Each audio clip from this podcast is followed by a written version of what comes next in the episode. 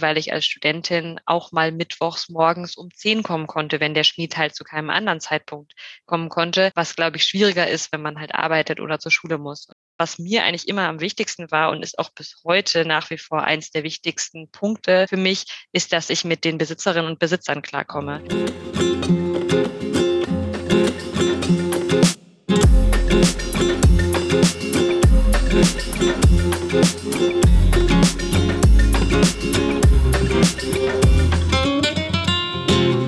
Hallo und herzlich willkommen zur vierten Folge des Picadera Podcasts. Neben mir sitzt wie immer die Inhaberin und Gründerin von Picadera, deinem Online-Shop für Reitequipment abseits des Mainstreams. Hallo Fanny, wie geht's dir?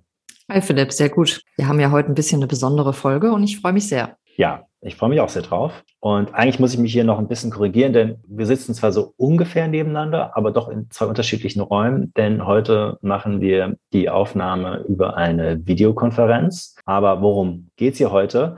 Und zwar, es geht um das Thema Reitbeteiligung. Und dafür haben wir uns auch einen Special Guest geholt. Dazu gleich nochmal ein bisschen mehr. Das Thema Reitbeteiligung ist sicherlich eins, mit dem die eine oder der andere schon ein bisschen Erfahrung gesammelt haben. Zum Beispiel einfach als Einstieg in das ganze Thema Reiten. Man will ja vielleicht nicht am Anfang unbedingt direkt das große Investment machen und ein eigenes Pferd kaufen, sondern tastet sich da eher mal ein bisschen langsamer ran, indem man eine Reitbeteiligung sucht und da ein bisschen mitreitet, Erfahrungen sammelt. Aber vielleicht haben auch welche von euch Erfahrungen aus der Perspektive des Pferdebesitzers oder der Pferdebesitzerin. Auf alle Fälle haben wir gedacht, das ist ein Thema, das wirklich viele von euch angeht. Deswegen wollten wir das mal auch jetzt hier im Picadera Podcast behandeln. Ja, und der Special Guest oder beziehungsweise die Special Guestin, muss ich eigentlich sagen, die wir hier haben, ist die Lisa Meyer. Lisa, hallo, schön dich hier zu haben. Wie geht's dir? Hallo, schön, dass ich dabei sein darf. Mir geht es sehr gut. Ich war auch heute schon beim Stall und bin deswegen total im Thema drin. Ja, okay, sehr gut. Ja, Lisa kommt ebenfalls aus der Gegend rund um Mannheim, in der Picadera ja auch ähm, ansässig ist und reitet schon seit über 15 Jahren auf verschiedenen Pferden und hat dementsprechend auch sehr viel Erfahrung mit dem Thema Reitbeteiligung gesammelt. Und ich glaube, das letzte Mal, als wir uns unterhalten haben, über das Thema Reitbeteiligung zumindest, da hattest du, glaube ich, vier verschiedene Pferde gleichzeitig in der Betreuung. Ist das, ist das immer noch so? Hast du immer noch vier Pferde oder hat sich da was geändert mittlerweile? Ja, es hat sich was geändert. Es sind mittlerweile nur noch drei geworden. Die drei sind, da kommen wir aber später noch drauf, auch keine Pferde, die ich jeden Tag betreue. Aber genau, ich würde sagen, hauptsächlich ist es eins und zwei sind noch so Teilzeit. Also drei Pferde ist ja auch schon einiges. Wie lange wie lang brauchst du dann ungefähr pro Pferd? Ach ja, das ist eine äh, Frage, die ich nicht so einfach beantworten kann. Ich würde sagen, im Durchschnitt ist das zwischen drei und vier Stunden, die ich für ein Pferd brauche. Aber das hängt natürlich auch immer davon ab, ob noch ein Pferd verletzt ist, ob noch etwas darüber hinaus getan werden muss, ob das Pferd zum Beispiel in der Herde steht oder ob es in der Boxenhaltung steht. Und danach bemisst sich dann auch immer die Länge der Zeit für ein Pferd. Okay, aber das ist ja natürlich dann schon ein großes Investment jede Woche. Also du hast jetzt gesagt, zwei sind eher so nebenbei und eins ist dein Hauptpferd. Also die drei, vier Stunden hätte ich jetzt gedacht, ist dann wahrscheinlich eher fürs Hauptpferd und dann regelmäßiger? Also was heißt das dann so zwei, dreimal die Woche oder weniger, mehr? Genau, also das, das hängt ja wie gesagt bei mir ein bisschen davon ab, je nachdem welches Pferd ich betreue. Aber ich bin momentan schon so sechsmal die Woche im Stall und brauche dann für die Pferde eben unterschiedlich lange. Bei mir hatte sich jetzt aber auch deswegen nochmal was an der Anzahl der Pferde geändert, weil ich seit einem halben Jahr nicht mehr studiere, ähm, sondern arbeite. Ich hatte Geografie studiert und arbeite jetzt eben seit einem halben Jahr auch 40 Stunden die Woche. Dementsprechend hat sich natürlich auch vom Zeitbudget einiges geändert. Und deswegen, genau, habe ich ein Pferd sechs Tage die Woche und die anderen zwei sind in Teilzeit, also eins davon einmal die Woche und das andere nach Verfügbarkeit, je nachdem, wie ich auch eben zeitlich eingebunden bin. Okay, ja, also ich glaube, das, was wir heute versuchen, so ein bisschen einzufangen, sind eigentlich auch eher so einfach eure Erfahrungen, also von dir, Lisa, sowohl als auch von dir, Fanny, denn das Thema Reitbeteiligung ist natürlich auch ein sehr subjektives Thema, wo sicherlich jede oder jeder eigene Erfahrungen machen. Das heißt, wir sprechen jetzt weniger über Fakten, sondern eben eher über die persönliche und auch eben eher anekdotenhafte Erfahrungen, die ihr da gemacht habt, zumindest größtenteils, würde ich sagen. Vielleicht ganz kurz auch ein Abriss auf deiner Seite, Fanny. Was sind denn da deine Erfahrungen bisher mit Reitbeteiligung? Denn aktuell hast du ja ein eigenes Pferd, aber wahrscheinlich in der Vergangenheit ein paar Reitbeteiligungen. Genau, also im Moment habe ich ein, ein Pferd, das betreue ich auch quasi alleine, ähm, aber ich bin natürlich irgendwann auch mit äh, Reitbeteiligung tiefer eingestiegen in das Thema Reiten und Pferde und ähm, allem, was dazugehört. Also ich reite seit ungefähr 31 Jahren jetzt. Und ähm, also ich habe so mit sechs angefangen und als ich, glaube ich, zwölf war, hatte ich so mein erstes Reitbeteiligungspferd. Wobei ich habe äh, in der Vorbereitung auf die Folge drüber nachgedacht. Ich glaube, wir haben das damals eher Pflegepferd genannt. Ich weiß nicht, ob man das immer noch benutzt, diesen Begriff, oder ist der irgendwie verschwunden? Ich weiß nicht so genau. Lisa, weißt du das? Ja, also ich glaube auch, dass es ein Begriff ist, der nicht so ganz deutlich ist. Ich hatte ihn immer so verstanden, dass eine Pflegebeteiligung, das war nämlich immer der Begriff, den ich kannte, hauptsächlich vom Boden arbeitet, beziehungsweise mit das Pferd ohne Reiten betreut und dass eine Reitbeteiligung dann noch explizit fürs Reiten da ist. Ja, also wahrscheinlich ist es nicht so durchdefiniert, aber ja, Pflegebeteiligung, Reitbeteiligung ist mir mittlerweile auch untergekommen. Also wie gesagt, damals, als ich zwölf war, da hat aus dieser Erinnerung habe ich eher so dieses Reitbeteiligung. Also das ist wirklich ein Pferd, das man mitreitet. Und das Pflegepferd, das ist dann schon so ein bisschen intensiver, also wo man dann noch mehr darüber hinaus macht. So war meine ähm, Definition für mich selber, glaube ich, da in der Vergangenheit gewesen. Ähm, also ich habe damals dieses Pferd, ähm, das ich mitbetreut habe, also eher als Pflegepferd bezeichnet und habe nicht von einer Reitbeteiligung gesprochen. Und tatsächlich war das auch eine sehr intensive Erfahrung. Also das war bei jemandem bei uns im Dorf, ein Herr, der da zwei Pferde hatte. Und ich bin dann mit ihm äh, regelmäßig ausgeritten. Und ähm, es war relativ schnell so, dass die komplette Familie bei uns da involviert war, weil dieser Herr auch selber Heu gemacht hat und die komplette Versorgung von den Pferden selber gemacht hat. Also auch die, den Mist weggefahren auf seine Felder und sowas. Und wir waren irgendwann alle komplett da eingespannt. Und so kam das tatsächlich irgendwann auch dieser Gedanke des eigenen Pferdes in der Familie. Ja, also nach diesem Pflegepferd, nach dieser Reitbeteiligung hatte ich, hatten wir dann schon ein Pferd in der Familie und beziehungsweise mehrere. Und nach einiger Zeit, kurz vor Abschluss meiner Schulzeit, ist mein letztes Pferd tatsächlich plötzlich verstorben. Und das hat mich ehrlich gesagt auch ziemlich hart getroffen damals, so dass ich auch ein, zwei Jahre, glaube ich, gar nicht geritten bin. Und dann bin ich aber tatsächlich wieder über Reitbeteiligung eingestiegen. Das finde ich aber total spannend, was du erzählst, weil das ist ja, glaube ich, auch ein Einstieg, den vielleicht nicht alle so haben, nämlich dass direkt die ganze Familie mit in diese Pferdewelt gezogen wird. Es wäre natürlich jetzt nochmal spannend, was deine Familie dann auch für Aufgaben übernommen hat, weil wenn du hauptsächlich auch fürs Ausreiten, also fürs Bewegen auch des Pferdes zuständig warst, würde mich jetzt total interessieren, was hat denn deine Familie dann eigentlich mit den Pferden von diesem Herrn gemacht? Also es war tatsächlich viel diese Arbeit rundherum um den Stall. Es hat, also ich weiß nicht, es hat meinen Eltern so einen Spaß gemacht. Und die, diese Familie, also meine Familie und seine Familie, die sind auch bis heute einige Jahre, Jahre, Jahrzehnte später immer noch befreundet ja, das war einfach so zusammen was machen, erleben. Also wie gesagt, wir haben zusammen den Mist rausgefahren. Mein Vater hat, äh, der, dieser Herr, der ist auch Kutsche gefahren mit den zwei Pferden. Die sind dann zusammen ähm, Hochzeiten gefahren. Also mein Vater hat ihm da geholfen. Und also das Reiten haben meine Eltern nie angefangen, aber mein, bei meinem Vater hat es tatsächlich dazu geführt, dass er mit dem Fahren angefangen hat und dann auch Fahrabzeichen gemacht hat und sowas. Und das erste Pferd, das wir uns dann in der Familie gekauft haben, haben wir dann mit diesem Herrn auch zusammen dann eingefahren tatsächlich. Also das war schon, ja, das ist jetzt nicht so das Paradebeispiel für die Standard-Reitbeteiligung in Anführungsstrichen, aber es war schon eine sehr intensive Erfahrung und am Ende dann eigentlich auch fast wie ein eigenes Pferd erstmal. Er hatte nur dann, also wie das dann kam, war auch, er hat dieses eins der beiden Pferde verkauft und dann war eben die Frage, okay, wie wird jetzt dieser Platz da aufgefüllt im Stall? Und ja, man kann sich schon denken, was passiert ist, auch von meiner Seite aus. Ich habe natürlich auch drauf gedrängt, dass es ja jetzt der perfekte Moment wäre für uns. Und so kam es, dass wir das erste Pferd gekauft haben. Aber das finde ich wirklich sehr, sehr spannend, weil, glaube ich, gerade aus ähm, oder gerade für junge Mädchen oder auch äh, junge Kinder, Heranwachsende, die nicht aus einer Pferdefamilie kommen, ist, glaube ich, der Zugang zu einer Reitbeteiligung oder auch zu Pferden erstmal schwerer und äh, ist, glaube ich, auch schwierig schwierig, wenn man jetzt eine Familie hat, die nicht sofort schon von sich aus total pferdebegeistert ist, dann auch dieses Hobby ausüben zu können. Und das ist ja eigentlich eine schöne Art und auch sehr ja elegant jetzt, wie ihr da in diese oder wie du zu den Pferden gekommen bist, wenn man die Familie gleich so mitbegeistern kann, dann sind die natürlich auch sehr viel gewillter in dann auch im tatsächlichen Betreuen von Pferden dann auch mit dabei zu sein, weil gerade als junges Mädchen mit 14, 15 wäre wahrscheinlich ein eigenes Pferd nicht so einfach, wenn man nicht das Backup auch von der Familie hat. Ja, auf jeden Fall. Das würde ich so äh, voll unterschreiben. Und wir haben die Pferde ja auch dann quasi als zwei Familien in Eigenregie gehalten. Und das war auch erstmal die ersten Jahre so. Ähm, und das, das hätte ich natürlich alleine so gar nicht machen können.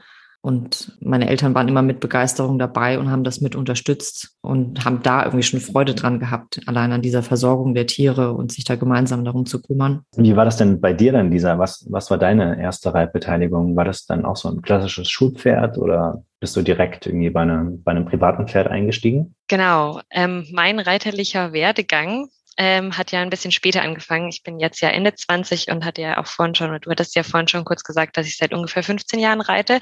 Ich habe deswegen, ich würde sagen, jetzt im Vergleich zum normalen Beginn, wann man mit Pferden in Kontakt äh, tritt, relativ spät angefangen ähm, mit eben 14, 15 und hatte da ganz klassisch im Reitverein Schulpferde geritten. Da ich in einer sehr großen Stadt aufgewachsen bin, hieß das für mich auch direkt von Anfang an, dass ich sehr weit raus muss aus der Stadt mit sehr langen Fahrtwegen und äh, bedeutete dementsprechend auch direkt von Anfang an ein großes Commitment zu diesem Thema, hat mich aber nicht davon abgehalten, dass ich mit Bahnen, also mit S-Bahn und Fahrrad dann da zum Stall gegondelt bin. Und das hatte ich dann zwei, drei Jahre gemacht und dann war meine erste Reitbeteiligung bei meiner Tante, die ein eigenes Pferd hatte. Und dort habe ich dann zweimal die Woche zunächst das Pferd betreut und dann im späteren Verlauf auch mehr, also mehrmals die Woche, wobei ich, glaube ich, mit diesem Pferd maximal drei oder viermal die Woche dann zugange war. Genau. Und dann, nachdem ich noch im Ausland war für eine Zeit und auch die Stadt gewechselt hatte, bin ich dann auch erstmal wieder im Schulbetrieb eingestiegen und über dieses Reiten im Schulbetrieb, in dem es ja auch eben viel sehen und gesehen werden ist, bin ich dann wieder zu einer Reitbeteiligung gekommen und so nahmen dann eben verschiedene Reitbeteiligungen ihren Lauf. Also das war dann bei dir tatsächlich hauptsächlich über den persönlichen Kontakt. Du bist, musstest eigentlich gar nicht groß losgehen und sagen, ich suche jetzt eine Reitbeteiligung, sondern es hat sich irgendwie dann auch so ergeben im Stall. Verstehe ich das richtig? Ja, genau.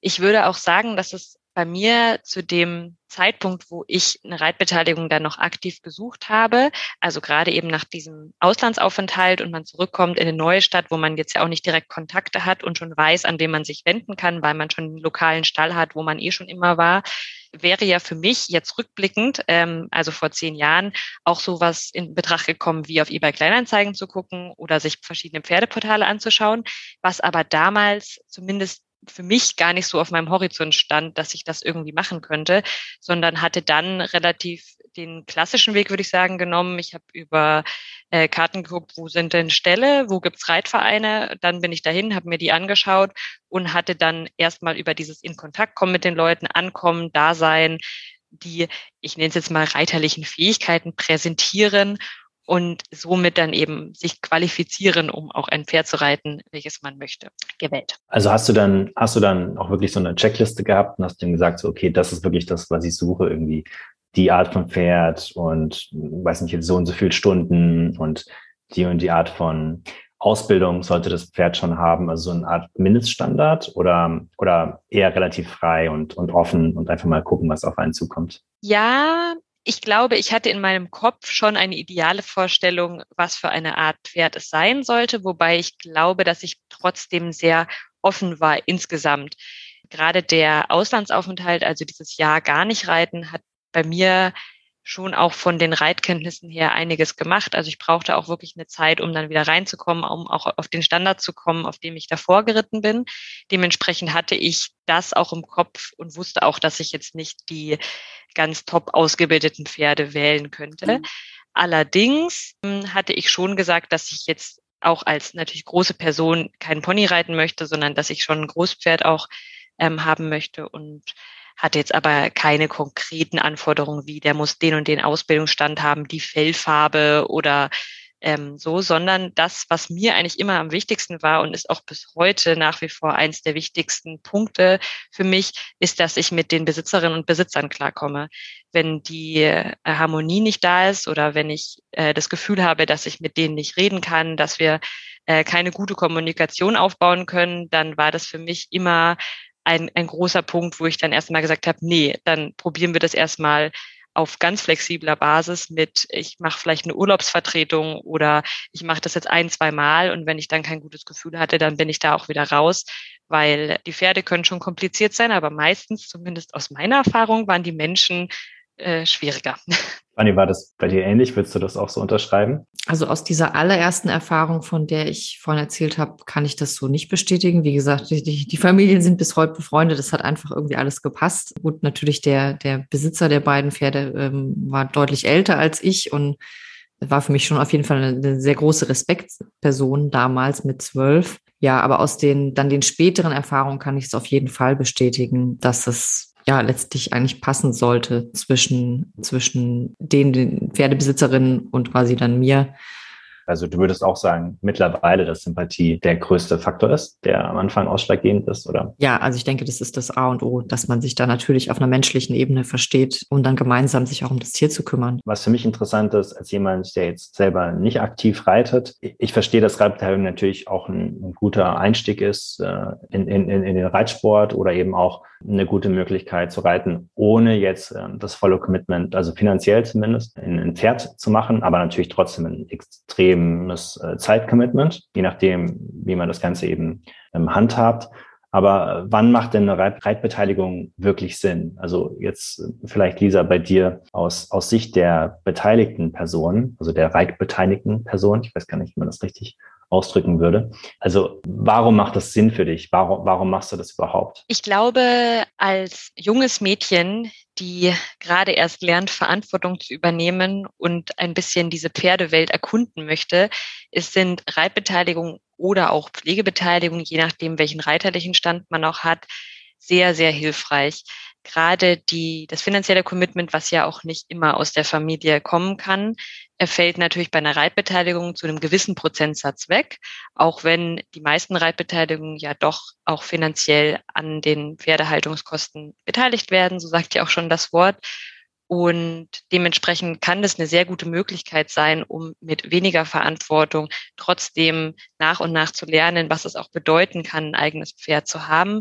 Also gerade zum Beispiel sowas wie Tierarzttermine oder Schmiedtermine, kritische Situationen, die man davor noch nicht gehabt hat, wie das Pferd reagiert eben nicht genauso, wie ich mir vorgestellt habe, dass es reagiert, kann man natürlich am Beispiel der Reitbeteiligung eigentlich ganz gut lernen, weil im Regelfall sind ja Leute da, die einem nochmal helfen können oder man kann direkt die Besitzerin anrufen oder den Besitzer anrufen und sich mit dem abstimmen, was man jetzt tun soll, wenn es etwas ist, was man davor noch nie gehabt hat und ist nicht direkt von Anfang an auf sich alleine gestellt und muss diese Situation auch bewältigen, was natürlich jetzt gerade mir auch als junges Mädchen damals geholfen hat, weil ich nicht so diesen Druck hatte, ähm, dass ich dachte, oh je, wenn jetzt irgendwas ist, dann weiß ich nicht, was ich tun soll, sondern ich konnte mich da auch ein Stück weit zurücklehnen und wusste, dass da jemand ist, den ich im Zweifel anrufen kann, der es auch im Zweifel entscheiden muss und kann. Und ich kann da einen Schritt zurücktreten und mehr das erstmal oder das erstmal lernen. Gleichzeitig ist es natürlich auch in der Praxis, glaube ich, für viele Besitzerinnen und Besitzer nicht so ganz einfach, weil das, was man sich ja wünscht, wäre jemand, der verantwortungsbewusst regelmäßig das Pferd übernimmt und sich darum kümmert. Und kann natürlich auch sein, dass die Person nicht so zuverlässig ist und dann zum Beispiel mal einen Tag vorher absagt und dann muss man trotzdem kommen. Gerade wenn man jetzt äh, berufstätig ist und vielleicht auch viel unterwegs ist, vielleicht auch mal äh, nicht in der Stadt ist, dann kann das natürlich wiederum sehr schwierig auch sein, wenn man keine zuverlässige Person bekommt. Aber ich denke, ja, wenn man da jemanden gefunden hat, der das auch betreuen kann, dann ist das schon sehr viel wert. Ja, also man, man schließt ja im Prinzip eigentlich so eine Art Partnerschaft ab, bei der man sich auch so ein bisschen gegenseitig, gegenseitig stützen kann. Ne? Also da, was du jetzt gerade meintest mit, man ist dann auch nicht so alleine, man kann sich dann irgendwie absprechen mit jemandem, der dann eben auch verantwortlich ist für das Pferd. Das finde ich eigentlich einen ganz spannenden Punkt, weil das, das klingt für mich ja total positiv, ja schon so fast so mentorenmäßig, je nachdem natürlich, wie die Erfahrung ist. Absolut. Also ich denke, deswegen ist auch gerade so etwas wie zum Beispiel für äh, Menschen, die schon selber mal ein eigenes Pferd gehabt haben und zum Beispiel einen großen, einen großen neuen Faktor haben, wie zum Beispiel eigene Kinder oder einen Job, der einen einfach sehr fordert, dieses Modell ganz attraktiv, weil man dann schon sehr viel Erfahrung mitbringt und vielleicht auch gerade Besitzerinnen und Besitzern, die noch jünger sind oder eben nicht so viel Erfahrung mitbringen, damit auch unter die Arme greifen kann. Also ich denke, eine Person, die schon viel Reiterfahrung mitbringt, ist sehr attraktiv für Leute, die gerne jemanden hätten, der das Pferd mitbetreut, weil eben viele Faktoren schon klar sind, wie ich muss mich regelmäßig um das Pferd kümmern. Ich kann nicht einfach, weil das Wetter schlecht ist, absagen und ich habe keine Lust, weil jemand, der schon mal ein eigenes Pferd gehabt hat, weiß halt auch, ja, ein Pferd, was ein Lauftier ist, ähm, sollte nicht den ganzen Tag in der Box stehen, sondern muss halt auch raus für seine Gesunderhaltung. Ja, ich würde das so zusammenfassen, was du jetzt gesagt hast. Das eine ist so dieses partnerschaftliche, gemeinsam an das Thema Pferd, Pferderhaltung,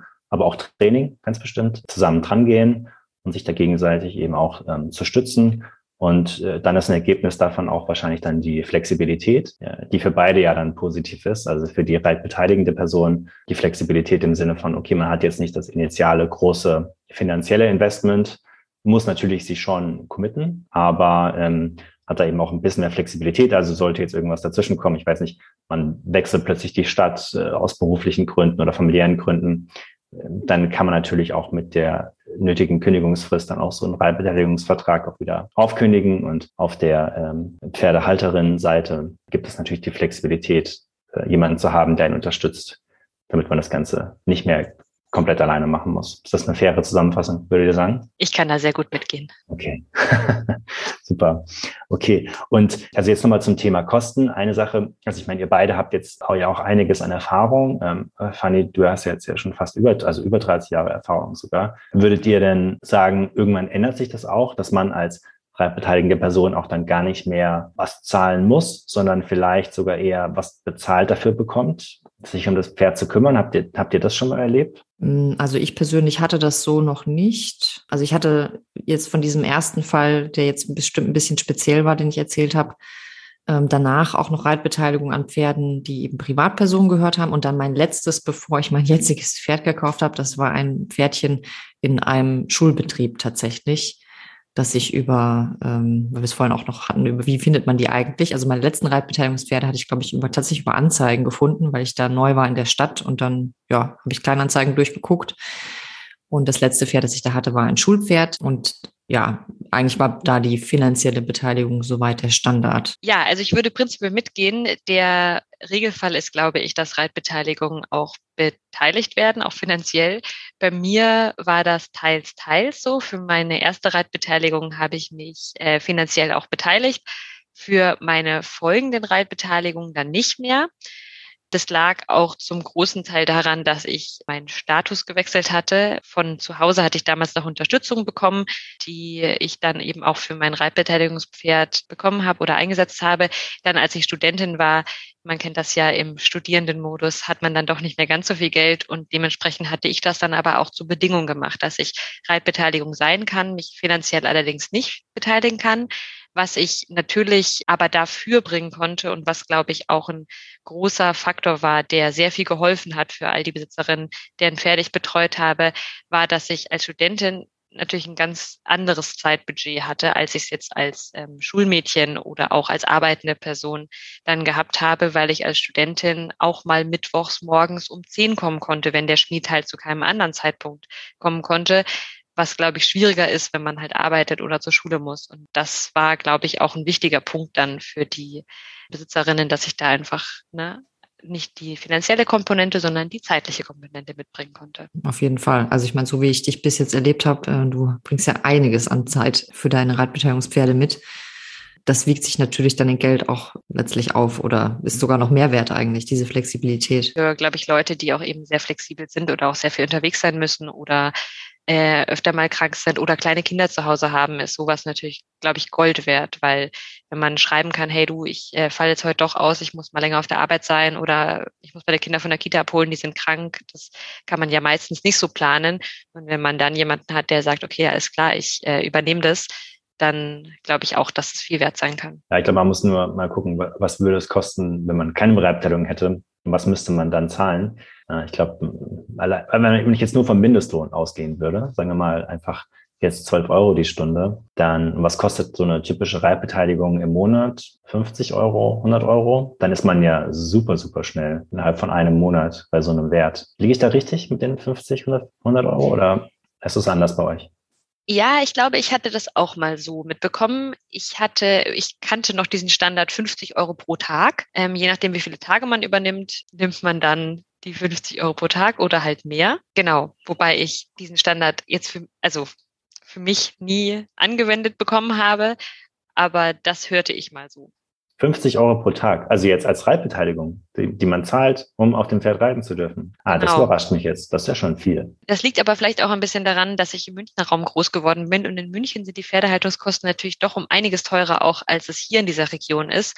Von daher mag das wohl auch äh, an regionalen Unterschieden liegen. Okay, ja, das macht Sinn. Es gibt bestimmt total riesige regionale Unterschiede. Ja, schreibt es uns in die Kommentare. Was zahlt ihr für eure Reitbeteiligung? Würde mich echt mal interessieren, ehrlich gesagt, äh, das mal zu hören. Auf YouTube dann in die Kommentare zumindest. Ansonsten geht's natürlich nicht. Bei Spotify gibt es keine Kommentarfunktion. Okay, aber dann habe ich ja schon das Gefühl, also äh, ist ja schon irgendwie, also man schafft so eine Win-Win-Situation im Prinzip für beide Seiten, also die Reitbeteiligte und die eben das Pferd zur Verfügung stellt, indem man eben vor allem diese Zuverlässigkeit eigentlich hat und dieses Stützen aufeinander und ähm, das scheint ja dann schon das häufigste zu sein, worauf es dann eigentlich ankommt. Ähm, oder oder gibt es da noch was anderes? Wie kann man noch eine Win-Win-Situation schaffen zwischen den beiden Parteien? Ja, es ist keine ganz einfache Frage. Ich denke, was aus Sicht der Reitbeteiligung natürlich noch schön wäre, wäre letztlich ja auch ähm, reiterlich voranzukommen. Also entweder ein Pferd zu haben, was, was vom Ausbildungsstand etwas weiter ist als man selber oder die Möglichkeit haben, da äh, zu haben, dann noch Unterricht zu nehmen oder an Seminaren teilzunehmen, irgendwas so in dieser Richtung vielleicht. Und das nützt ja dann letztlich auch der Pferdebesitzerin etwas, dass das Pferd dann wirklich in seiner Ausbildung voranschreiten kann. Also es ist nicht nur dieses, das Pferd ist versorgt und das Pferd wird bewegt, sondern es geht halt irgendwie auch weiter. Ja, Philipp, du hattest ja vorhin auch nochmal den Punkt aufgemacht, ob man nicht vielleicht sogar als Reitbeteiligung was von der Besitzerin oder dem Besitzer bekommt, wenn man über einen gewissen Ausbildungsstand auch reiterlich verfügt.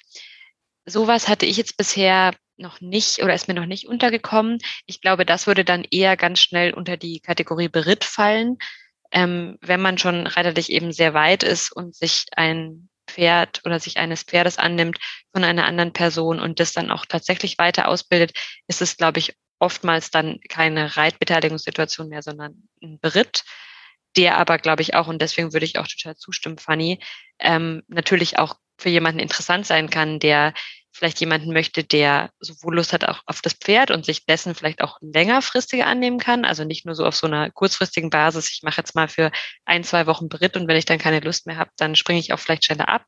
Dann ist mir das Pferd vielleicht einfach auch sehr wichtig und ich möchte länger dabei sein. Aber generell glaube ich, dass so eine Bezahlsituation eher nicht häufig vorkommt. Also unter dem Stichwort Reitbeteiligung dann ja, ich, ich würde jetzt so spontan aus dem Bauch raus denken, das ist dann rechtlich vielleicht auch ein bisschen schwierig. Was ist denn, wenn dabei irgendwas passiert? Oder da sehen die Verpflichtungen ja schon völlig anders aus. Also meine Aussage bezog sich jetzt eher darauf, dass die Reitbeteiligung etwas von dem Pferd lernt oder mit dem Pferd lernt.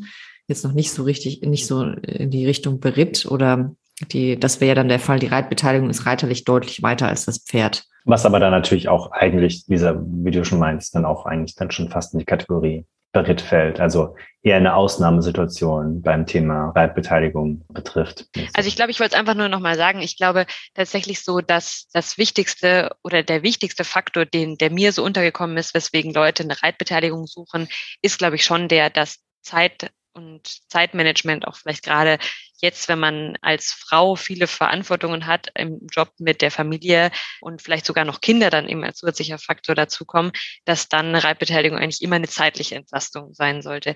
Ich glaube, der, das wäre der Regelfall, dass man selber Zeit hat, die man anderswo reinstecken kann und dass der Fall, dass man sich eine Reitbeteiligung sucht, die das Pferd weiter mit ausbildet oder ähm, ja eben einen fachlichen Mehrwert für das Pferd bietet, dass das, glaube ich, eher seltener ist, aber trotzdem natürlich auch gerade dann für eine Reiterin oder ein Reiter, die Reitbeteiligung sein möchte, sehr gewinnbringend sein kann, auf jeden Fall, weil wenn man auch die Möglichkeit bekommt und auch das Vertrauen entgegengebracht bekommt, dass man mit dem Pferd eben auch auf Lehrgänge oder sowas fahren kann, dann ist es natürlich schon, glaube ich, eine, eine gute Win-Win-Situation.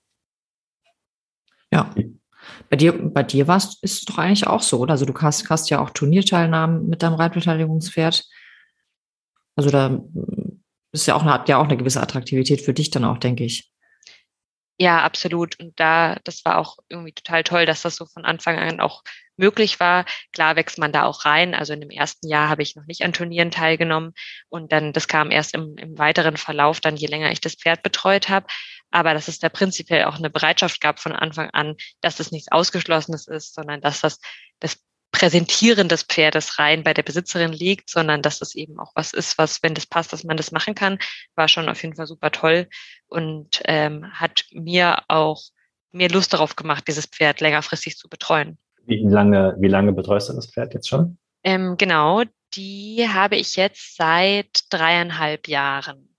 Es gab auch mal eine Verletzungsphase noch mal zwischendrin, wo sie für drei oder vier Monate dann nur auf der Wiese stand wo ich die also auch gar nicht gesehen habe, aber insgesamt äh, seit dreieinhalb Jahren. Und ist das deine längste Reitbeteiligung bisher? Ja, jetzt ganz knapp würde ich sagen, ja. Meine erste Reitbeteiligung hatte ich gute drei Jahre und genau, von daher kann ich jetzt das Ganze bejahen, ja. Ist denn eine Reitbeteiligung von euch auch mal zerbrochen, indem einfach eine, ich sag mal, eine, äh, wie soll man, wie soll man das sagen, in einer möglichst positiven Art und Weise, der einfach es dazu gekommen ist, dass ähm, ihr euch einfach über die aktuelle Situation nicht mehr einig wart?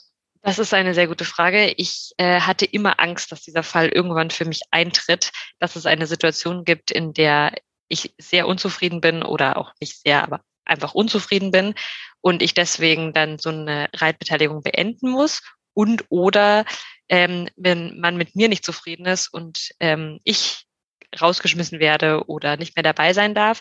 Tatsächlich hatte ich von all den Reitbeteiligungen, die ich hatte, das waren, das muss ich auch mal vielleicht konkret werden, das sind nur vier gewesen, ähm, hatte sich immer ein natürliches Ende ergeben. Also entweder ähm, ist das Pferd zum Beispiel in Rente gegangen oder auch leider sehr tragisch gestorben oder es gab einen anderen Grund, wo aber beide Seiten absolut einverstanden damit waren und es auch in beiderseitigem Interesse war, dass es zu Ende geht und man trotzdem auch gut sein konnte miteinander. Aber es war auf jeden Fall immer eine Angst und ich hatte auch immer gehofft, dass es nicht passieren würde und hatte bisher aber auch Glück. Fanny, bei dir auch so oder hast du eine Drama-Story für uns, die du teilen kannst?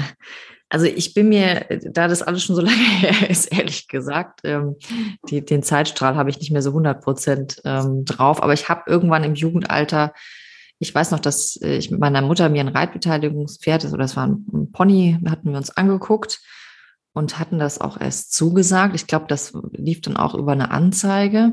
Und da hatte ich beim ersten Mal, wo ich bei diesem Pferdchen, also ich meine, das ist jetzt wirklich meine subjektive Erinnerung, ich hoffe, das stimmt noch so, beim ersten Mal, als ich dieses Pferd dann alleine geritten bin, da war meine Mutter, meine ich, auch noch dabei, ähm, bin ich direkt runtergefallen. Also das Pferd ist mit mir durchgegangen auf dem Reitplatz, das Pony und äh, auf den Zaun zugesteuert. Und das der Klassiker hat dann kurz vorm, kurz vorm Zaun irgendwie irgendeine, in irgendeine Richtung ist es dann abgehauen. Und ich bin in den Zaun gesegelt. Und ich glaube, diese Reitbeteiligung war dann auch relativ schnell vorbei. Es war ein relativ junges Pferd. Ich war jung und erfahrungsgemäß aus der Vergangenheit kann ich sagen, das ist oft nicht so eine gute Kombination. Zu junges Pferd und zu junge Reiterin äh, funktioniert immer wieder mal nicht so besonders gut. Gibt sicher Ausnahmen. Ja, ansonsten ähm, bei dem bei der ersten Reitbeteiligung, die ich vorhin erzählt hatte, dieses intensivere, da war es dann letztlich der Verkauf des Pferdes, woraufhin wir ja dann auch das erste Pferd gekauft haben.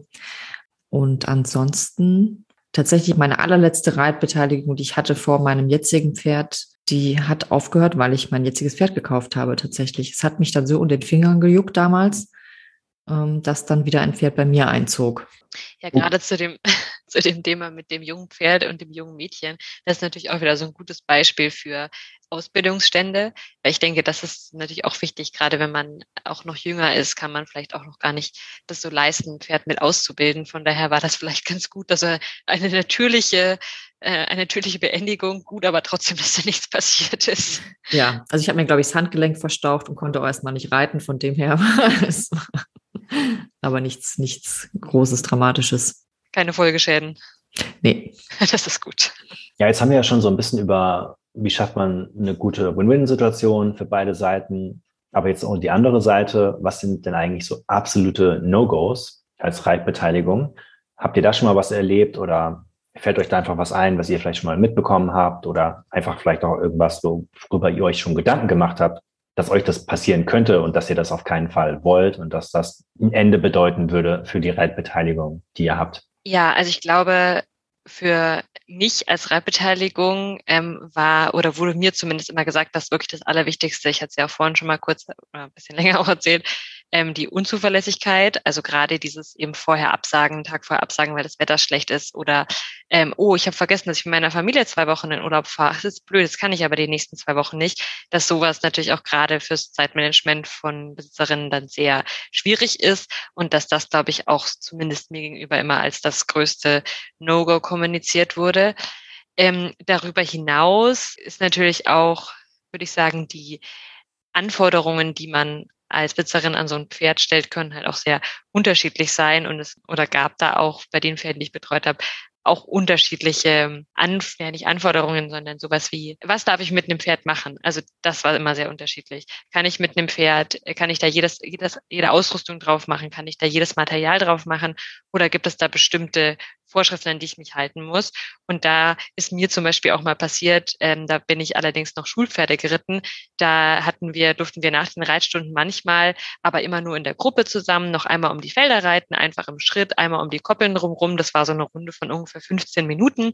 Und genau, die Schulpferde waren ja meistens brav so, von daher war das kein Problem. Aber es war natürlich auch wichtig, dass, wenn dann doch mal was passiert, jemand eben dabei ist, der es auch melden kann. Und dementsprechend durften wir das immer nur in der Gruppe machen. Und bei einer Reitstunde, die dann aber besonders schlecht lief, musst du geben, da war ich auch noch ein wenig jünger da durfte, hatte ich dann hinterher beschlossen und die anderen sind noch ein bisschen länger in der Halle geblieben, dass ich jetzt einfach alleine rausgehe und habe natürlich vollkommen verständlicherweise hinterher auch einen riesen Einlauf dann bekommen von der Reitlehrerin, dass sowas halt einfach gar nicht geht. Ähm, Gerade eben in dem Fall, wenn dann doch mal was passiert.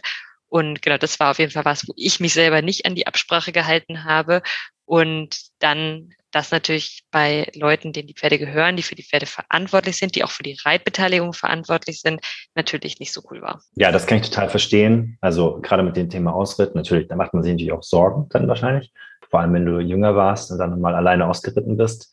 Und auch das mit dem Material kann ich total gut nachvollziehen. Ich glaube, äh, was wäre da ein gutes Beispiel? Also vielleicht irgendwie ein Gebiss verwenden, das man auf keinen Fall haben will oder das dem Ausbildungsstandard nicht entspricht und vielleicht überhaupt gar nicht zu der Ausbildungsart passt, die man sich eigentlich vorstellt äh, für, für, das Pferd, oder? Du reitest wahrscheinlich Englisch, glaube ich, ne? Ja, ähm, genau, vollkommen richtig. Unter Material hatte ich vor allen Dingen viel Erfahrung mit Gamaschen oder auch Bandagen.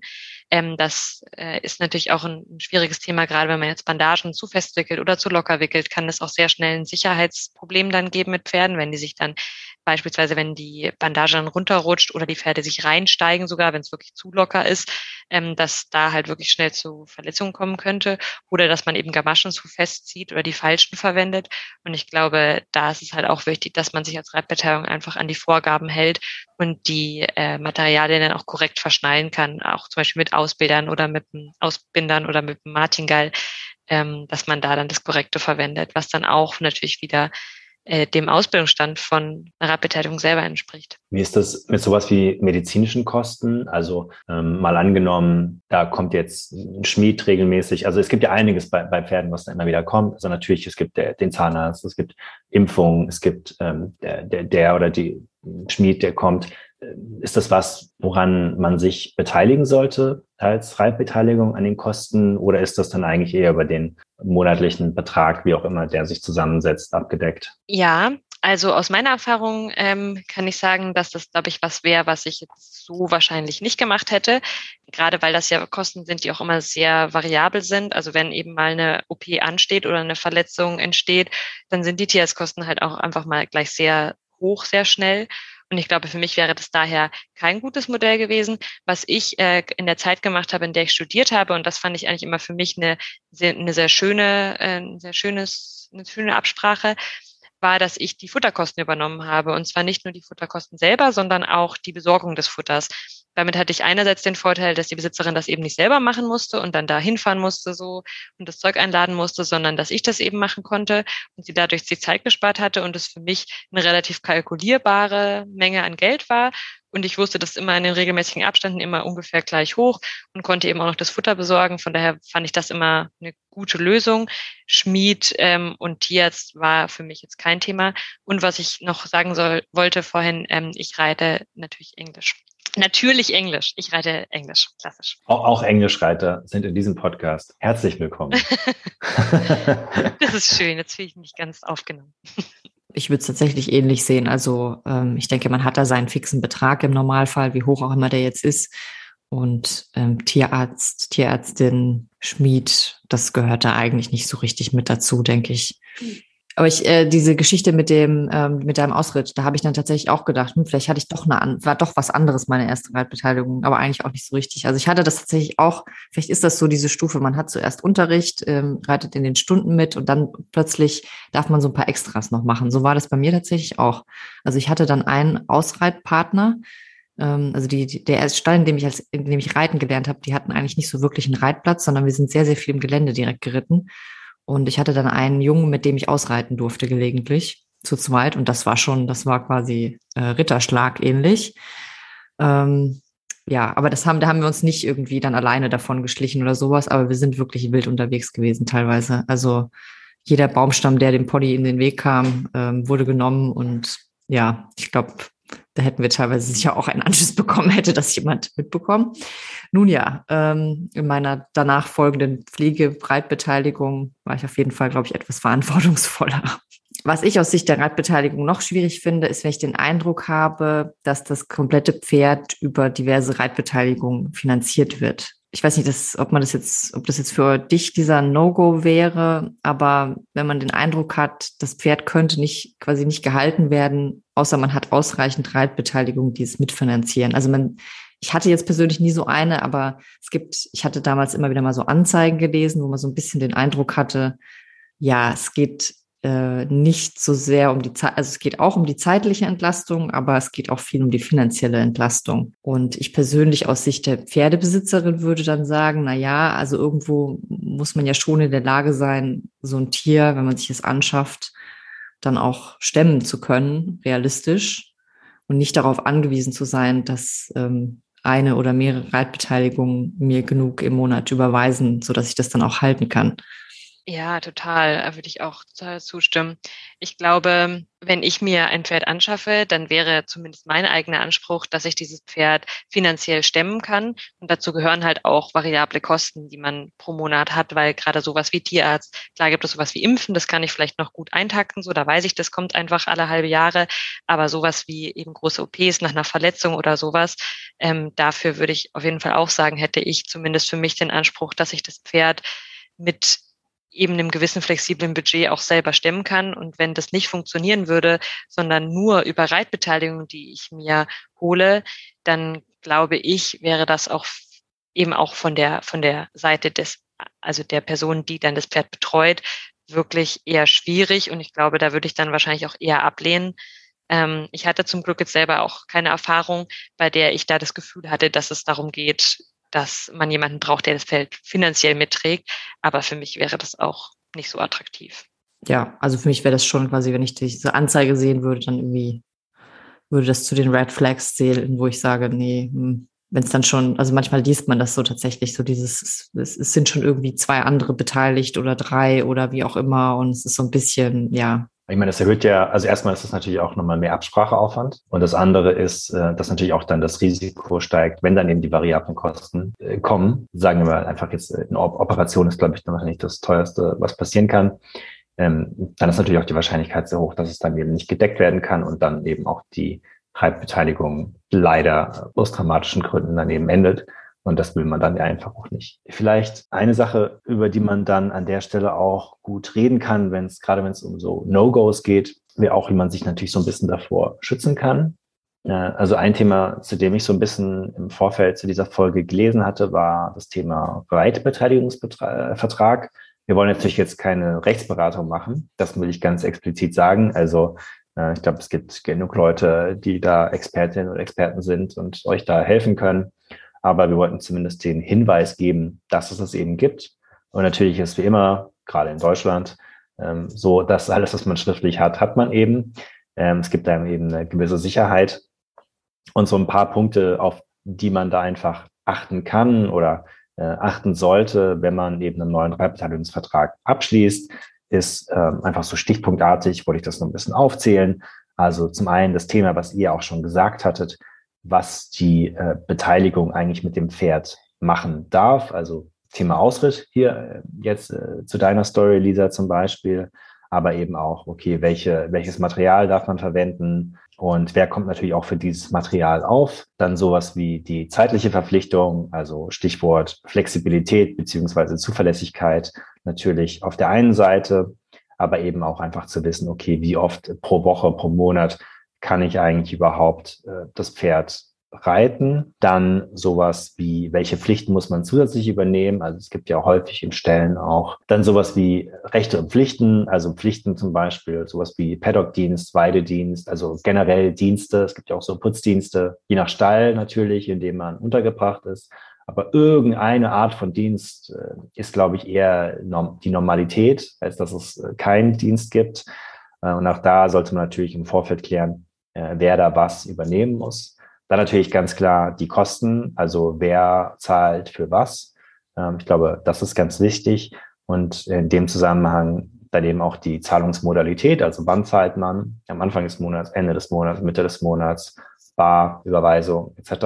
Auch das ist einfach, glaube ich, eine Sache, die ist gut zu klären im Vorfeld. Und äh, natürlich dann in dem Zusammenhang auch so Sachen wie die Kündigungsfrist. Also habt ihr einen Monat, zwei Monate, drei Monate, und darauf einfach auch zu achten. Also natürlich, wenn da jemand reinschreibt, ihr habt ein Jahr Kündigungsfrist, ist es natürlich die Wahrscheinlichkeit sowieso relativ hoch, dass das rechtlich wahrscheinlich eher nicht haltbar ist. Ne? Aber auch euch die Frage zu stellen, ist das was, worauf ihr euch committen wollt? Denn das wäre zum Beispiel eine sehr, sehr lange Zeit. Ne?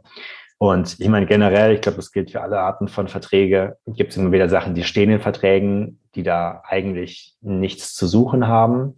Und was ihr auf jeden Fall machen könnt, also auch wenn ihr nicht die Person seid, die den Vertrag aufstellt, könnt ihr natürlich, wenn ihr euch an dem Thema unsicher seid oder ein schlechtes Gefühl habt, ihr könnt immer im Internet einfach suchen, hey, gibt es irgendwo einen Mustervertrag für eine Reitbeteiligung? Da werdet ihr relativ viel finden, einfach Mustervertrag, Reitbeteiligung einmal eingeben.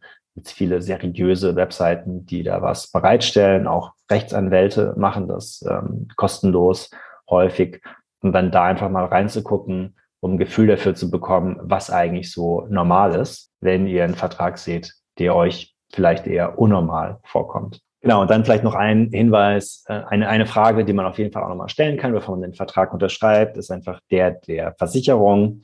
Es gibt eine Haftpflichtversicherung auch für Pferde. Die müssen dann oder die können die Pferdebesitzerin dann eben abschließen.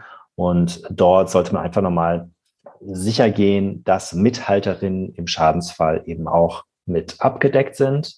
Da kann man sagen, normalerweise ist das der Fall, muss aber nicht. Deswegen einfach die Frage stellen ja, ähm, und ähm, dann einfach auf Nummer sicher gehen. Fällt euch da zu dem Thema Vertrag sonst noch was ein? Wie ist das bei dir, Lisa? Machst du, hast du immer Verträge gehabt, schriftliche, oder waren es meistens mündliche Absprachen? Also in meinem Fall hatte ich tatsächlich noch keinen einzigen Reibbeteiligungsvertrag. Ich weiß, dass die Besitzerin von einem Pferd, was ich mal hatte, mich auch als Reitbeteiligung mit angegeben hat in der Pferdehaftpflicht, aber einen Vertrag hatten wir so nie aufgesetzt. Das lief eigentlich tatsächlich immer über mündliche Absprachen, ja. Ja, das war bei mir auch so, tatsächlich. Ich hatte auch nie Verträge für die Reitbeteiligung. Ich war jetzt schon überrascht, überrascht dass du von Kündigungsfristen gesprochen hast, ehrlich gesagt, Philipp. Das, ähm, klar kennt man ja aus allen Bereichen, logischerweise. Aber ja, macht Sinn, dass es das da natürlich auch gibt irgendwo. Naja, ich habe da vor allem halt an den Fall gedacht, äh, den Lisa auch gebracht hat. Man sucht eine Reitbeteiligung für sein eigenes Pferd weil man eben auch einfach die Zeit braucht und ähm, dann glaubt man, jemanden gefunden zu haben, jemand zuverlässiges und dann, hm, was weiß ich, macht man zum Beispiel aus, okay, man ist jetzt im Urlaub oder so und äh, zwei Tage vorher sagt die Reitbeteiligung, ah ja, nee, doch nicht, ich kündige jetzt, ich bin morgen weg und das war der letzte Tag oder so, dann steht man ja auch erstmal ziemlich blöd da. Also da, deswegen habe ich da irgendwie so dran gedacht, weil es gibt ja Sicherheit für beide Seiten. Ja, auf jeden Fall. Ob man das dann jetzt in der Praxis dann wirklich sagt, okay, du hast jetzt hier deine Kündigungsfrist. Ich würde mir vorstellen, dass das vielleicht auch einfach so ein bisschen eine Hürde ist und dann im Vertrag eigentlich schon klar kommuniziert wird, okay, du gehst hier ein Commitment ein und kannst jetzt nicht sagen, okay, heute komme ich und morgen habe ich keine Lust mehr und so.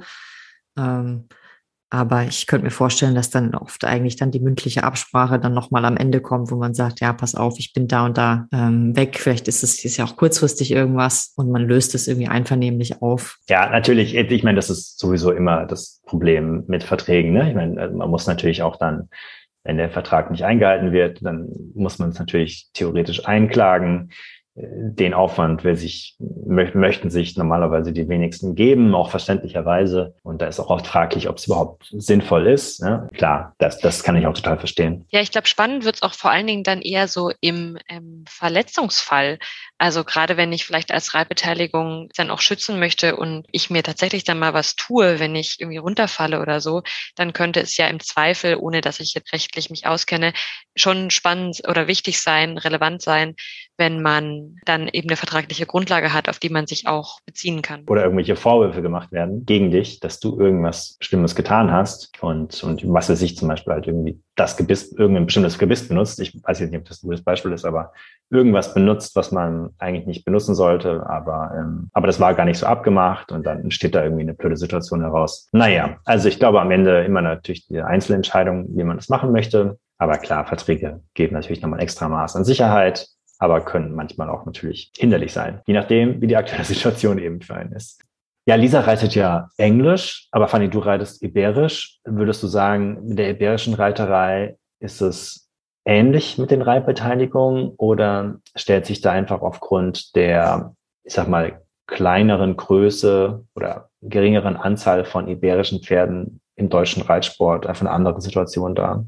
Also ich muss sagen, ich bin tatsächlich durch meine letzte Reitbeteiligung eben dieses ähm, Schulpferd, was ich während meines Studiums geritten bin, das war ein kleiner Araber, äh, durch den oder durch diesen Stall bin ich zur iberischen Reiterei gekommen.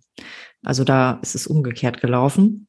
Ähm, und diese, das ist quasi auch dieser Stall gewesen, den ich auf der Über Picadera Seite, auf unserer Webseite beschreibe, diese Geschichte, ich bin in diesem Stall gelandet, zufälligerweise eben über dieses Reitbeteiligungspferd und habe diese andere Art der Arbeit mit den Pferden kennengelernt. Äh, Handarbeit äh, ist da so ein Stichwort, das kannte ich überhaupt gar nicht aus meiner Vergangenheit. Und die, diese Art der Reiterei oder der Arbeit mit den Pferden hat mich so gefesselt, wie gesagt, dass das auch so ein bisschen die Lust entfacht hat, wieder mit einem eigenen Pferd was zu machen, weil zugegebenermaßen, wenn man schon so, ähm, also es gibt natürlich auch Reitbeteiligungen, die man sehr intensiv betreuen kann, aber dieses, was für mich den Reiz des eigenen Pferdes ausmacht, ist ja letztlich auch dieses intensive Zusammensein, gemeinsam diesen Ausbildungsweg gehen und äh, letztlich auch diese Freiheit zu haben, zu entscheiden, wie ich das mache. Das macht für mich letztlich auch den Reiz des eigenen Pferdes dann irgendwo aus. Und bei der Reitbeteiligung, klar, das, da kann man natürlich auch Glück haben und das, da sollte man auch dann dieses Glück haben, dass man so reiterlich zusammenpasst mit der Pferdebesitzerin oder dem Pferdebesitzer und da auch in eine Richtung zieht.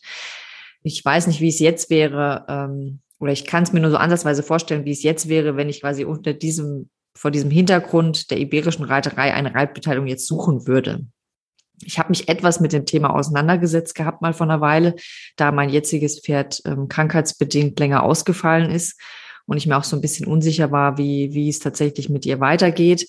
Und habe dann ähm, tatsächlich angefangen, ein bisschen Kleinanzeigen zu lesen über äh, für Reitbeteiligungspferde und geguckt, wie so das Angebot ist. Aber ich habe mich zugegebenermaßen sehr schwer damit getan, weil ich eben in dieser speziellen Reiterei unterwegs bin da auch sehr viel investiert habe in meine Ausbildung und die Ausbildung meines Pferdes und mich da tatsächlich auch auf jeden Fall schwer tun würde, damit für diese Reitbeteiligung etwas zu bezahlen, ähm, sage ich, sage ich ganz offen und ehrlich. Also das, dazu habe ich einfach schon sehr viel in meine eigene Ausbildung auch gesteckt, als dass ich sehen würde, dass ich äh, ein Pferd finde, was, also jetzt in, in dem Angebot, was so landläufig vorherrscht, ähm, da was finde, wo ich viel noch von dem, also wo ich viel von dem Pferd lerne. Ich hatte bei den meisten Anzeigen das Gefühl, es wäre eher, dass ich dann für dieses Pferd viel mitbringe, was ich nicht schlimm finde. Ich hoffe, das klingt jetzt alles nicht so eingebildet, aber gerade wenn es dann in die iberische Richtung gehen soll, ja, fand ich, fand ich es schwierig, da wirklich irgendwie was zu finden. Du würdest dann schon sagen, es ist vor allem halt einfach auch, weil das Angebot so viel kleiner ist. Ja, auf jeden Fall. Also so, ich habe dann quasi die Anzeigen in der Region durchgeguckt und da ist mal ein, vielleicht mal ein spanisches Pferd dabei, sagen wir so. Aber jetzt nicht unbedingt ein Pferd, das dann auch in diese Richtung ausgebildet ist, in der ich jetzt reiten würde. Und das sollte natürlich auch auf jeden Fall zusammenpassen. Also ich will ja auch nicht konträr zur Pferdebesitzerin arbeiten oder irgendwie ganz anders da ähm, eine ganz andere Herangehensweise haben. Ich meine, das hatten wir ja vorhin auch. Man muss da ja auf jeden Fall harmonieren miteinander, weil im Normalfall arbeitet die Pferdebesitzerin ja auch weiter mit ihrem Pferd und man muss dann gemeinsam dann einen Lösungsweg da haben oder finden. Ich stelle mir das für dich auch tatsächlich nochmal besonders schwer vor, weil gerade du, die ja inzwischen sehr viel Erfahrung hat, auch bei Materialien, also bei Gebissen, bei Sätteln, äh, generell in der iberischen Reitweise, stelle ich mir das dann auch nochmal sehr schwierig vor, wenn ich jetzt ein Pferd als, wenn ich als Fanny jetzt ein Pferd ähm, als Reitbeteiligung nehmen würde und ich dann vielleicht auch ein Equipment vorfinde, bei dem ich sehr viel Verbesserungspotenzial feststellen würde, das dann auch richtig zu kommunizieren oder dann darüber hinwegzusehen, weil man natürlich dann schon auch mit anderen Augen da drauf schaut, wenn man schon so viel Erfahrung hat wie du, oder? Ja, klar, darüber habe ich mir dann auch Gedanken gemacht, dass ich ähm, da natürlich auch geprägt bin auch was die Ausrüstungsgegenstände betrifft. Ja, die Ausrüstungsgegenstände wären so das eine, aber das andere ist, also das, wenn wir jetzt so drüber reden, denke ich, naja, das, das klingt, geht dann schon wieder so irgendwie in Richtung Beritt. Und da fühle ich, bin ich, denke ich, dann bin ich dann auch wieder die falsche. Also ich würde mich jetzt nicht in der, ich bin keine Ausbilderin, ich habe ähm, selber keine Ausbildung in dem Bereich, also bin auch keine Bereiterin oder sowas. Und ähm, ja, ich habe mich dann so ein bisschen in so einem Zwischenzustand tatsächlich gefühlt und dachte, ich, ich würde mich jetzt, ich sehe mich nicht als ähm, richtige Reitbeteiligung, aber ich würde mich jetzt definitiv nicht als jemand bezeichnen, der einen Beritt irgendwo machen würde. Also das ist ja gar nicht meine Kompetenz. Ja, sowas wie Inselexpertin. ja, vielleicht. Ja, aber ich kann, ich kann das auch verstehen natürlich. Ich meine, du musst ja auch ein Pferd finden, das schon eine Grundausbildung hat äh, in den Reitweisen, die dich interessieren und Natürlich ist das nicht deine Aufgabe. Also natürlich, wenn das einen reizt, kann man das natürlich machen, aber du in deinem speziellen Fall siehst es jetzt eben nicht irgendwie als ein Ziel von dir, jetzt nochmal an ein Pferd ranzugehen als Reitbeteiligung und dann die Grundausbildung äh, zu machen für die iberischen Reitweise oder speziell Working, Working Equitation eben bei dir ähm, und eben das, was man dafür auch braucht. Das, das möchtest du halt nicht und das ist ja auch in Ordnung. Ne? Ich glaube, man muss einfach finden, was passt. Ansonsten macht es ja weder dir Spaß noch den anderen. Ja, und fürs Pferd ist es dann auch nicht gut. Also finde ich eine total vernünftige Herangehensweise und Sichtweise. Ja, der andere Gedanke, den ich hatte, und da müsste jetzt eigentlich Lisa die Expertin sein, ähm, war, wie, wie würde ich das denn zeitlich machen? Also ich müsste eigentlich im Idealfall, wenn ich jetzt noch ein zweites Pferd mitreiten würde, ein Pferd finden, was bei mir im gleichen Stall steht oder zumindest irgendwie gleiche Himmelsrichtung von Mannheim entfernt. Ähm, da ich natürlich durch Picadera äußerst eingespannt bin beruflich, und natürlich mein jetziges Pferd ja auch habe und mich darum kümmern möchte. Also Lisa, äh, ich glaube, du bist die Zeitmanagement-Expertin hier in der Runde, was das betrifft. Wie kriegt man das denn hin? Ach ja, die Inselexpertin. Jetzt bin ich die für Zeitmanagement. Ja, also es ist auf jeden Fall ein ähm, wichtiges Thema, würde ich auch sagen. Und auch eins, wo ich mich, glaube ich, selber noch gar nicht so richtig als Expertin sehe, eher noch als Lernende. Ähm, ich komme mit sehr viel Engagement und mit sehr viel Motivation, viel zu reiten und viele Pferde zu machen, habe das natürlich auch immer sehr genossen, gerade auch nochmal unter dem Aspekt der Reitbeteiligung, dass man von verschiedenen Pferden halt auch sehr viel lernen kann. Ähm, vielleicht auch in einer Phase, in der man eben noch nicht so weit ist, kann das einem auch ungemein weiterhelfen, wenn man ähm, verschiedene Pferde reitet, die natürlich auch ganz andere Anforderungen stellen. Also das eine muss ist zum Beispiel eher sehr triebig und ich muss ähm, sehr viel vorwärts reiten und ähm, hat aber dafür zum Beispiel nicht so Probleme mit der Anla Anlehnung.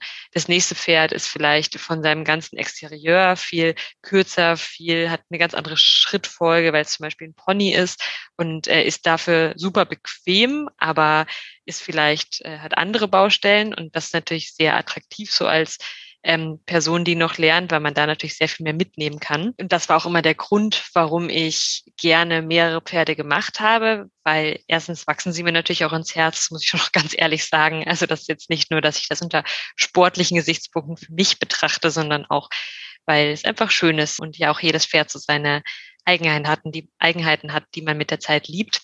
Gleichzeitig war das auch schon immer, selbst noch in der Phase, wo ich dann schon langsam Richtung Ende vom Studium war, dann auch ein Zeitproblem, gebe ich auch ganz ehrlich zu. Und äh, da war für mich auch klar, ich kann nur noch Pferde übernehmen, die bei mir mit am Stall stehen. Und als dann zum Beispiel auch ein Fett weggezogen ist, war das auch für mich echt eine große Frage, kann ich das jetzt noch weiter betreuen oder funktioniert es nicht mehr? Und genau, das ist eine wichtige Frage. Und ich glaube, jetzt, wo ich auch Vollzeit arbeite, merke ich das auch, dass ich pro Tag definitiv nur ein Pferd machen kann an einem Werktag. Da geht kein zweites. Und da kann ich dann nur am Wochenende mal für jemanden einspringen. Ich kann auch ein Pferd mal an einem Wochenendtag fix machen, jede Woche. Aber unter der Woche funktioniert das definitiv nicht mehr, weil dann ganz schnell der Punkt kommt, an dem es eben kein Hobby mehr ist oder keine hm, keine Entspannung mehr für mich bringt, sondern halt Arbeit wird. Und ich glaube, das möchte ich mir gerade, die ich ja absolut im Hobbybereich bin. Klar, ich gehe gerne mal Turniere, aber ich werde das nie professionell machen. Möchte ich, dass Reiten für mich auch immer diesen Entspannungswert bringt. Und wenn es den eben nicht mehr liefert, weil ich dann denke, oh nee, jetzt muss ich schnell machen, jetzt kann ich mit dem Pferd aber heute nicht mehr noch um den Block gehen oder ich kann mit dem Pferd heute nur eine halbe Stunde reiten, weil ich habe ja noch das nächste, dann wird es irgendwann Stress und da ist dann, glaube ich, auch der Punkt, wo man dann sagen muss, gut, jetzt kann ich halt nur noch eins machen. Ja, okay, dann bin ich beruhigt. Ich habe immer, du warst immer so, ich dachte, du bist so eine Übermanagerin, weil du so viele, so am Wirbeln warst, immer am Stall. Aber ja, so würde ich es auch sehen. Ich kann, kann mir es auch nur schwer vorstellen, wie man mehr als ein Pferd tatsächlich am Tag so richtig selbst betreuen kann. Aber kommt sicher auf die eigenen Voraussetzungen an. Absolut, ja. Also ich denke, das ist auch ein Lernprozess, den man dann durchmacht, wo man am Anfang gerade, ähm, wenn ich mir die jungen Mädels anschaue, die dann noch vier oder fünf Stunden in der Box stehen können und einfach nur kuscheln können und äh, da die beste Zeit ihres Lebens haben, dann glaube ich, wird man auch mit dem, mit dem Alter ein wenig effizienter oder findet andere Freuden dann, die man mit seinem Pferd auch hat. Da muss es dann nicht das ähm, zweistündige in der Box kuscheln sein, sondern da fokussiert man sich vielleicht auch mehr auf sportliche Aspekte, aufs Reiten und kann dann da auch effizienter zum Beispiel auch eine Koppel abäppeln oder auch eine Box misten.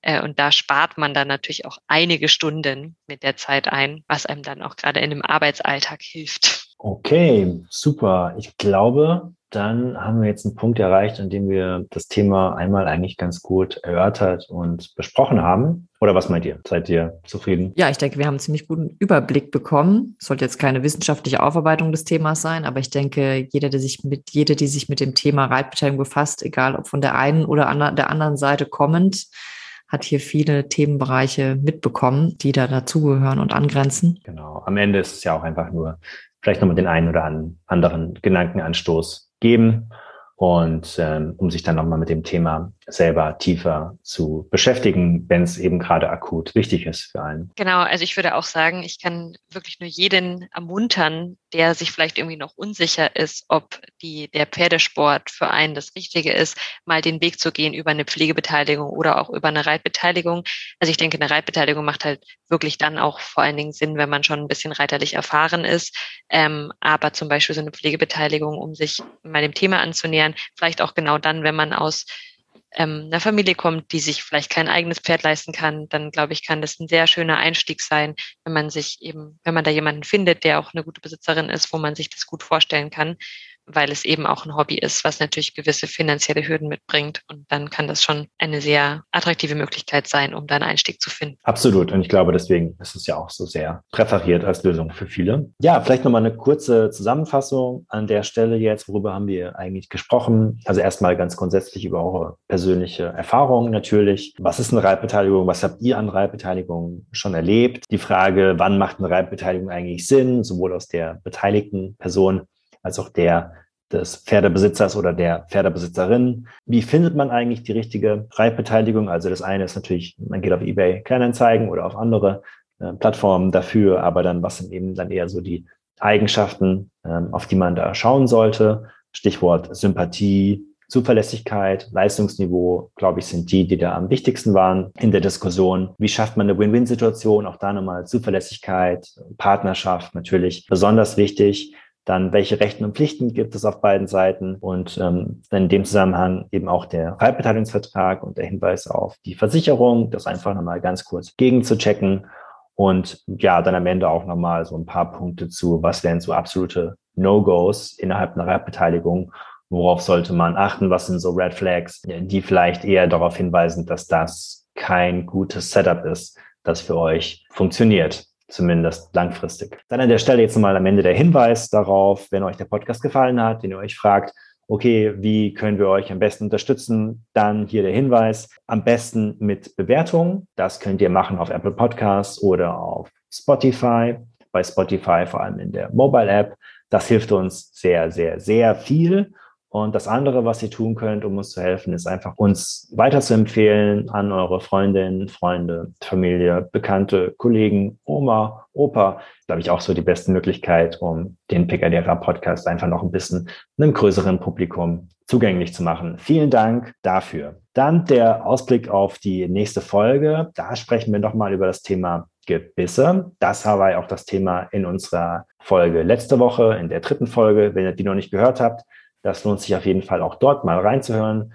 Fanny und ich, vor allem Fanny, muss man sagen, sprechen dort äh, über eine anderthalb Stunden, ich glaube eine Stunde 45 oder so, über das Thema Gebisse, Seitenteile, Mundstücke, Größe, Passform, für welche unterschiedlichen Ausbildungsstände benutzt man eigentlich unterschiedliche Gebisse? Was ist der Unterschied zwischen der Trense und einem Stangengebiss? Welche Vor- und Nachteile könnte das für euch haben? Und in der nächsten Folge widmen wir uns diesem Thema nochmal von einer ein bisschen anderen Seite. Auch hier wieder, es wird sich auf jeden Fall lohnen, reinzuhören. Ich kann sagen, wir freuen uns auf jeden Fall für euch und an dieser Stelle auch nochmal vielen Dank für euer positives Feedback bisher. Jetzt ganz am Ende mal wirklich ein großes Dankeschön, Lisa, dass du dabei warst, deine Erfahrungen mit uns geteilt hast und dir auch einfach die Zeit genommen hast, hier mit uns über das Thema Reitbeteiligung zu sprechen. Also vielen Dank. Ja, vielen Dank. Es hat mich sehr gefreut, dabei zu sein. Ja, auch von meiner Seite aus vielen Dank, liebe Lisa, für deinen Besuch in unserem Podcast als allererste Person. Ich hoffe, es kommen noch viele weitere. Vielleicht kommst ja auch du nochmal vorbei. Und ich freue mich auf die nächste Gebissfolge. Bis dann. Ja, macht's gut. Alle zusammen. Tschüss. Ciao. Ciao.